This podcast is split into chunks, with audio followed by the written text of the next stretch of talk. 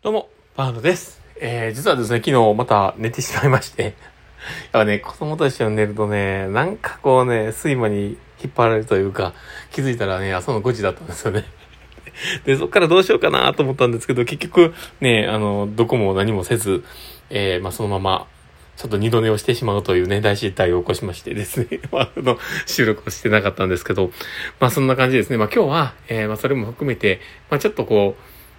まあ、あの、内容のね、こういうような番組にできたらと思っておりますので、えー最後までお付き合いいただけると嬉しいです。はい。ということで、えー今日も収録を始めていこうかなと思っております。えーパウロのマインドブックマーク。この番組は、看護を楽しくをコンセプトに、精神科看護の視点で、日々生活の中から聞いているあなたが生き生き生きるエッセンスになる情報をお届けしています。はい。ということで、えー今日も収録を始めております。皆さんどうお過ごしでしょうか？えー今日はですね、まあ、どんな話をしようかなってところなんですけど、今日は、えーちゃんとトリアージをしておこうよっていう話を、まあ、していこうかと思っております。えー本題に入る前にですね、お知らせをさせてください。えー私の事業所のですね、オンライン研修会があります。で、えっ、と、精神科、えー精神疾患別ケアシリーズということで、えー今まで一度、えーしているんですけど、それのシリーズものの2回目ということになっております。で、今回は統合失調症のケアということと、えーまあ、それに伴って、えークライシスプランについての話がメインになるかと思っております。で、今回は、えーっとですね、小坂信之さんが、えー、話をされるのと、プラスアルファ、私、パウロがですね、また話をさせていただこうと思っておりますので、えー、どうぞご参加いただけたら嬉しいなと思っております。で、えー、URL 貼っておきますので、ぜひクリックしてみて、えー、状況を見てみてください。ということで、えー、始めていこうかなと思っております。で、まあ、この、ちゃんとトリアージをしておこうよっていう話なんですけど、このトリアージって何かというと、あの、災害の現場とかでよくある、えーまあ、優先順位を、ま、決めるというか、搬送の順番を決めるような形で、えー重症かどうかっていうのをこう、あの見ていくっていうことですね。で、えーある程度こう、赤の、ね、タグになっていると、まあ、優先的に、あの、搬送するっていう、そういうふうなシステムになっています。で、えーまあそういった、えークラえートリアージというものが存在はするんですけど、で、これって、えーまあこのね、コロナ禍の中で、えー絶対しておく必要があるかなとは思うんですね。っていうのも、えーまあその重症度のレベルっていうのをちゃんと見ておくことは本当に大事で、で、例えば、まあ、平常運行でですね、えー業務をこなしているっていう形でなると、まあ、例えば、あの、骨折程度の、まあ、利用者の人に行くこともあるかもしれないですし、で、例えば、あとは、あの、重症の、まあ、例えば、肺、えー気胸とかね、まあ、いろんな、えー人がいるとは思うんですけど、まあ、そういった、あの、いろんな人も含めて、えーまあ、治療に当たっているっていうのがベースであると思うんですね。だけど、これが、えーまあ、優先順位をつけておかなければいけないシチュエーションになった時に、すごく効果を発していくと思うんですよ。から、え例えば、あの、スタッフが、え例えば急遽、この、新型コロナウイルスに感染したとか、まあそういった形になると、えー来れない期間が長くなってくると。で、それが一人だけだったらいいけど、二人、三人とこうね、増えてきた時に、トリアージをしてるかしてないかで、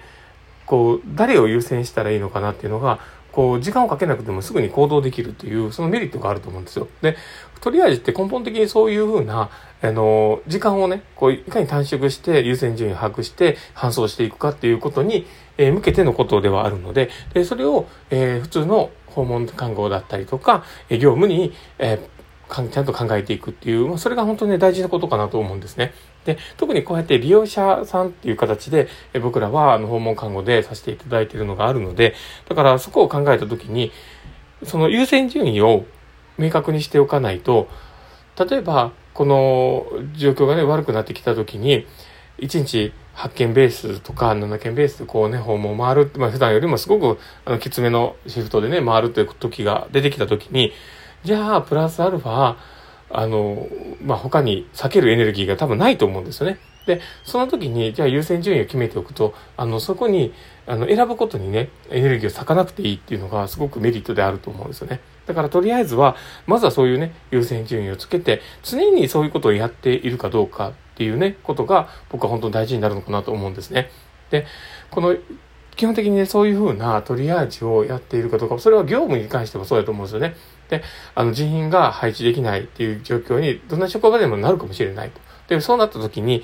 自分の、こう、受け持てる範囲内だったりとか、自分がこうやれる範囲内っていうところをトリアージをしておくと、あまあ、基本的にはこのポジションで動いて、で、あの、もしその他の、えー、まあ、優先順位が低いのが回ってきたときに、じゃあこれを受け止めるのはいいけども、これをいついつまでにという、こう、期間的なところを長引かせて伝えるのかとか、まあ、いろんなことをね、考えて、え仕事を組み立てることができると思うんですよね。だから、仕事の優先順位と、まあ、似てると思うんですけども、そういったものをちゃんと明確に持っておく、そのトリアージしておくっていうことは、すごく大事かなと思うんです。だから、あの、患者さんに僕らはねこう利用者さんという形であのねえー、まあ、訪問にね伺っているその、ね、患者さんとこう向き合うということをやっている中でいかにこうとりあえずそのね優劣やっぱり絶対つきにくいですしなんかそれをつけることでなんかその人のをこう下に見てるかのようなこう視点を持つのは少し違うんだけどもまあそういったあの、まあ、必要性をどれだけこう優先できるか。で、えー、今の、えー、こう、まあ、業務体制の中でどうやって自分たちのブランドを守っていくのかとかそういったことにちゃんとつながるように、えー、そのトリアージっていうものをやっぱり考えておく必要があるかなと。そういうふうにねどうしてもこういう時期になってくるとこう世話しなくなってくるのでやっぱりそのまあ、コロ新型コロナウイルスに感染したとか、えー、そういうふうな感じにスタッフがなってくるとどうしてもこの優先させておきたい思いみたいなものが、まあ、人それぞれの思いにね、やっぱどうしてもこうね、影響されちゃうと思うんですよ。だから、そういうことを考えたときに、みんな共通、共通でね、考えれる、その優先順位の明確化っていうことをやっていくことが、すごく大事になってくるんじゃないかなって思うんです。でこれはま個人の意見とかそういったものをないがしろにしたいわけではないけどもただあの企業として成り立たせていく中での優先順位を明確にしておくっていう、まあ、そこにつながると思うんですよね。だからあのちゃんとそのトリアージ、まあ、いろんな人と接している中で仕事であれば、えー、その人との付き合いをどうしていくのかこのトリアージを、まあ、こういう時はどうしておこうっていうそういうふうなことをねこう明確に持っておくっていうのは大事かなと思っております。まあ、これがね、ちょっとでも誰か、あの、今、このご時世ですごく困っている人がいたり、何かしらこう悩んでいる人がいた時に支えになっていけばいいなと思ったりするので、ちょっと一旦あの放送に入れてみました。もしよければ、この、やってみてください。まあ、その中でね、やっぱり優先順位が高い人を確認できるというのは、やっぱそれだけその人のことを見ているということだと思うので、やっぱりこう患者さんを見る目というものもやっぱ少し変わってくると思うし、えー、考え方自体も変わってくるかもしれない。それが多分今後にすごくプラスになっていくんじゃないかなとは思っております。まあ、その感じでですね、今日の放送は終わるかなと思っております。この放送を聞いたあなたがですね、ああ、すいません。もう終わっちゃおうと思っちゃった。あの、すいません。あの、えー、まあ、この放送を聞いて面白かったなって方がいたら、ぜひ、あの、フォローいただけたら嬉しいです。そして、あの、リアクションを残していただけたら嬉しいです。あの、フェイスマークとかハートマークとかネギとか、本当にいつもありがたいなと思っております。リアクションを残していただけると、明日への活力になりますので、どうぞよろしくお願いします。そして、あの、ツイッターの方もね、やっておりますので、もしよければフォローいただけたら嬉しいです。なんか今日うまくまとまらなかったような気もするんですけど、一応伝えたい思いが伝われば幸いです。ということで、えー、今日の放送もこれで終わろうかなと思っております。この放送を聞いたあなたがですね、明日も素敵な一日になりますようにってところで、ではまた